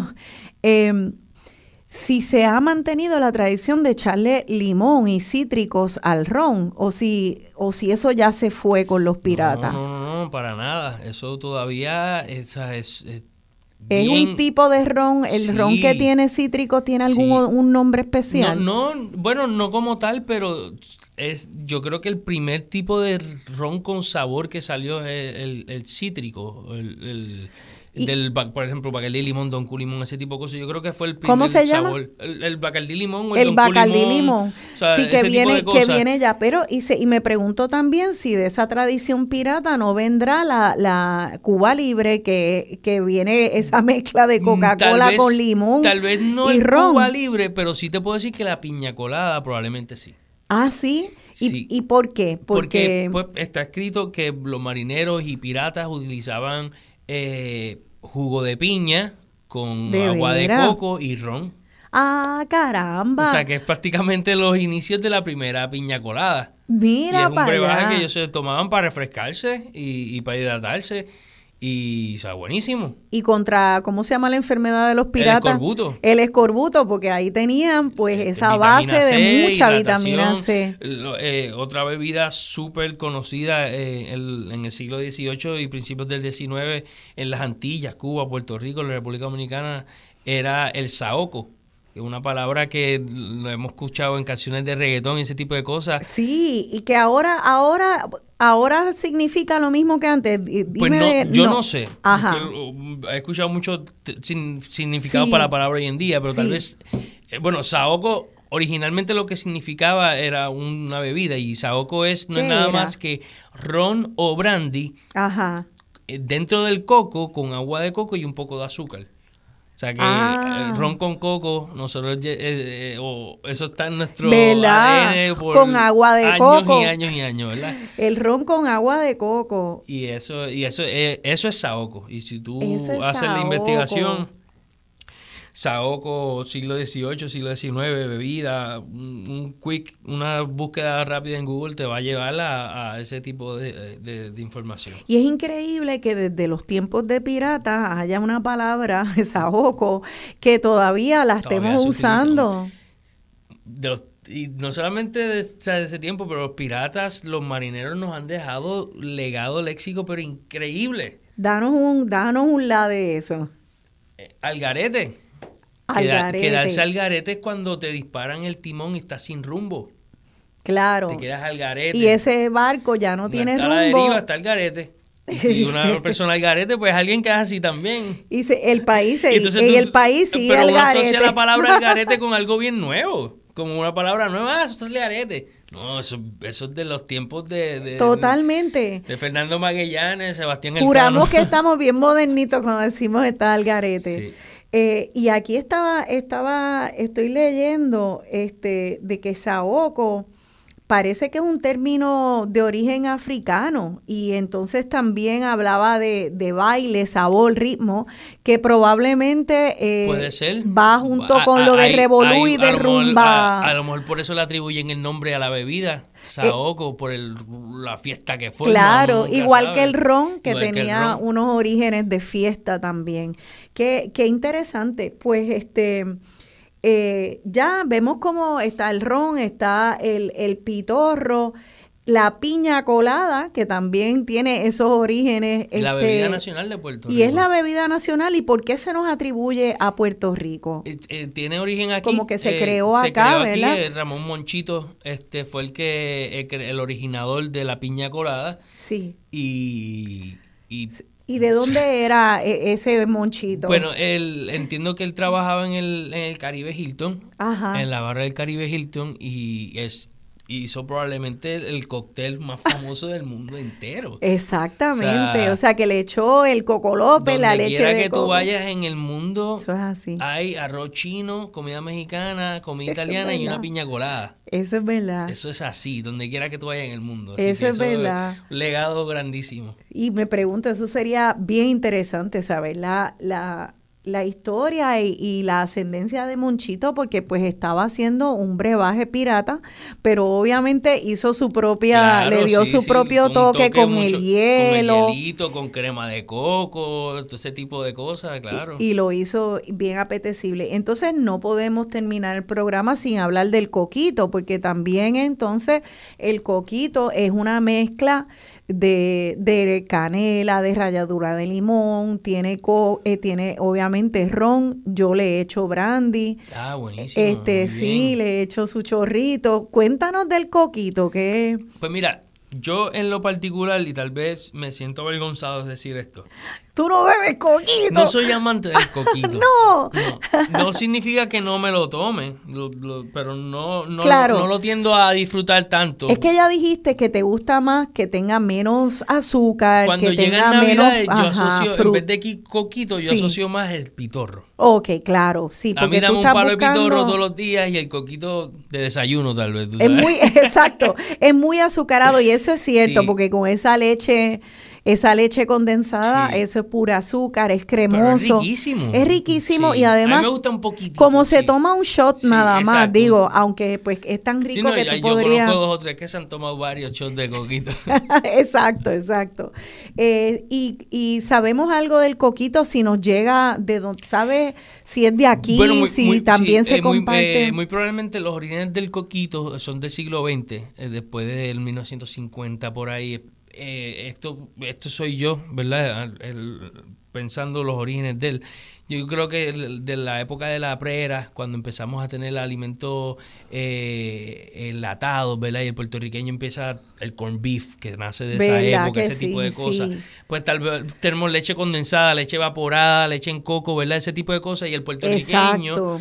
tal vez haciendo una mezcla, Sí. no sé si tal vez el mismo puertorriqueño que va a Nueva York conoce el eggnog americano y tal vez trata de Que es adaptarlo. con huevo. Que es con huevo. Y Sí. es mucho, el coquito es mucho mejor que el, que el eggnog. Mucho pero- mejor. Es que, es que siempre Sí. cogemos un concepto y lo mejoramos. Es es que bueno, la el- verdad. el eggnog que es buenísimo, Sí, ¿verdad? pero es que eso no Pero compara. el coquito Y el lo mismo- coge y le da. lo- El mismo New York Times, y de hecho, hay una fiebre de coquito en Estados Unidos. y hace la poco me enteré. vio la luz, en la oscuridad con el eggnog toda la vida. Y me enteré por el New York Times que decía Move Over Eggnog, está el coquito El puertorriqueño. Y entonces nos estamos haciendo famosos por el coquito. Y este ellos reconocen que sencillamente se llevó a otra liga Eso ese así. coquito. Pues sí, eso está interesante. Está, tiene la base esa del huevo, que yo no sé si todo el mundo lo usa. Yo todavía la hago con el huevo, en baño de María. Claro, claro. Eh, y hay personas que siempre agradezco, yo no, yo lo uso con la, le- la leche de coco enlatada y todo, pero hay personas que el le coco, someten sí. al coco y la hacen con leche de coco y eso es maravilloso, Sí, no, ya lo llevan a otro nivel. Ah, como hacer un tembleque así también o una cosa, eso es totalmente distinto. ¿Verdad que sí?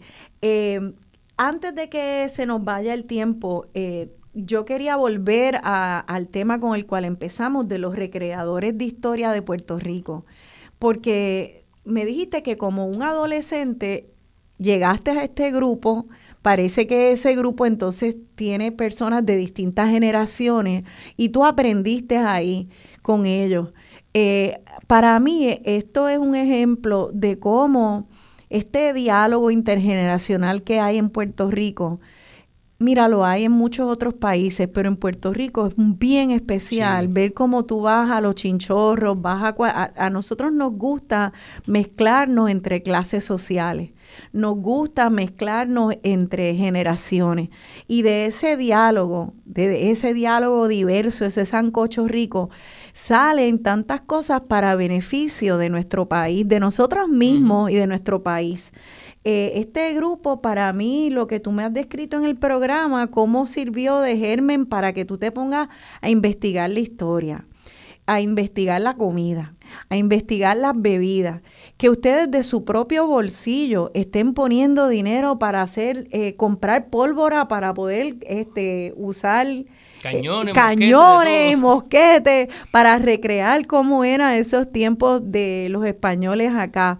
Que lleguen turistas, que lleguen niñas y niños, que aprendan de la historia con entusiasmo y que la compañía de turismo de Puerto Rico no le no entienda que esto es un recurso y que eh, eh, es increíble pero ahí está la autogestión ahí están ustedes al igual que tantas otras personas al igual que que Andy Rivera con, con el que a quien entrevistamos hace poco y, y Karen eh, que, que tienen el grupo de, de recorridos turísticos históricos del viejo San Juan y se está dando a través de distintos pueblos de la isla.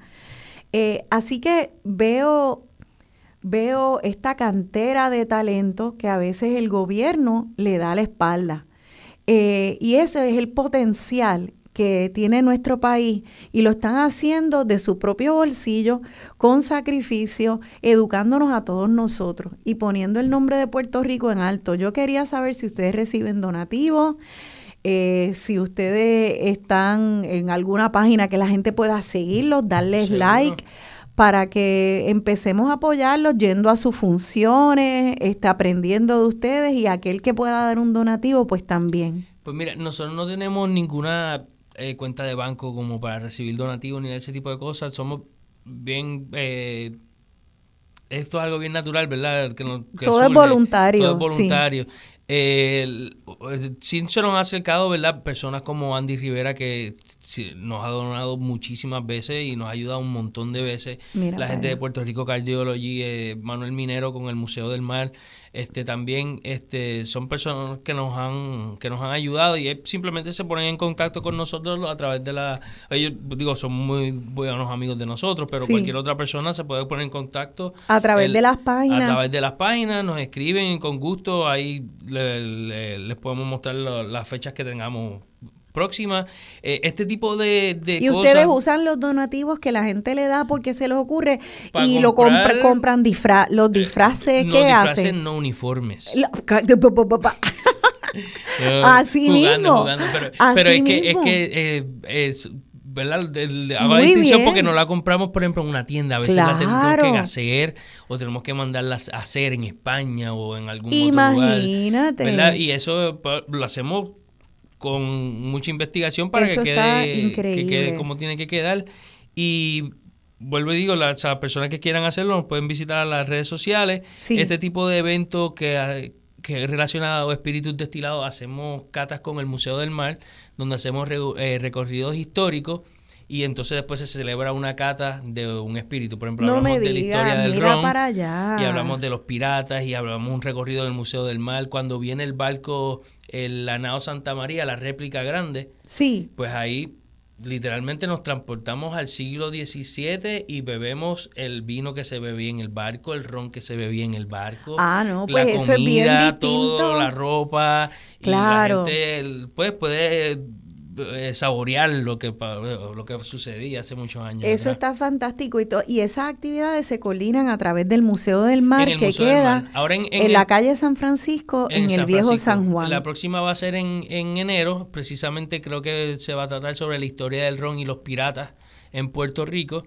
Este, y seguimos teniendo, tenemos de brandy, tenemos de vino, hacemos de, de whisky, hacemos y todos tratamos de atarlo a algún evento histórico en Puerto Rico para que sea enriquecedor de ambas partes. Eso está fantástico. Así que ya para las octavitas va a haber una recreación. Pueden entrar a la página de Museo del Mar o de Recreadores de Historia de Puerto Rico. Allí van a poder probar algún destilado, whisky, ron. No sé si ron también. Sí, ron, por supuesto. Y, y, van a escuchar un poco más con detalle eh, algunos otros aspectos de la historia del ron. Eh, otra radio escucha nos escribe Mara Kiara, a, quien le mando un saludo, que dice que en Piñones hay una tradición de enterrar los coquitos en el coco. Eh, pero sin el agua. Mm. Entonces los rellenan de pitorro y lo sacan en Nochebuena, ese pitorro dentro del coco, para tomárselo de ahí. de, así que mira para allá, estamos aprendiendo también pitorro en cocos enterrados en la tierra y lo saca fresco. Mira para allá. Así que ese, ese es el alma, hablando de los espíritus y los destilados le llaman espíritu. Eh, es el alma de la fiesta. Eh, se ha convertido el alma también de, de, un pueblo que lo usa de distintas maneras y está ligado a nuestra historia.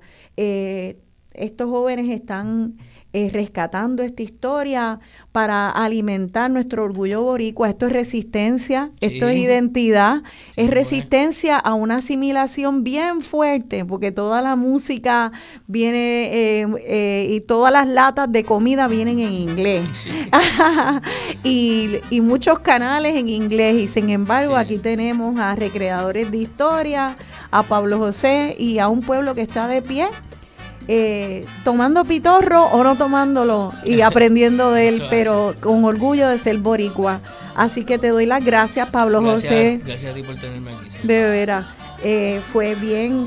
Eh, bien educativo para mí, para todo el mundo. Este va a ser mi último programa, yo creo que del año.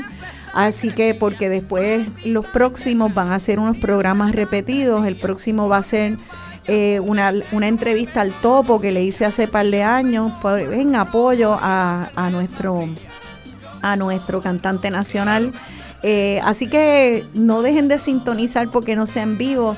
Eh, me despido entonces, ya va a ser hasta el año que viene, que gocen su fiesta, feliz Navidad a todos, con o sin pitorro, con coquito, pero con mucha alma borinqueña y mucho orgullo. Les quiere, les abraza su servidora Rosana Cerezo, feliz Navidad.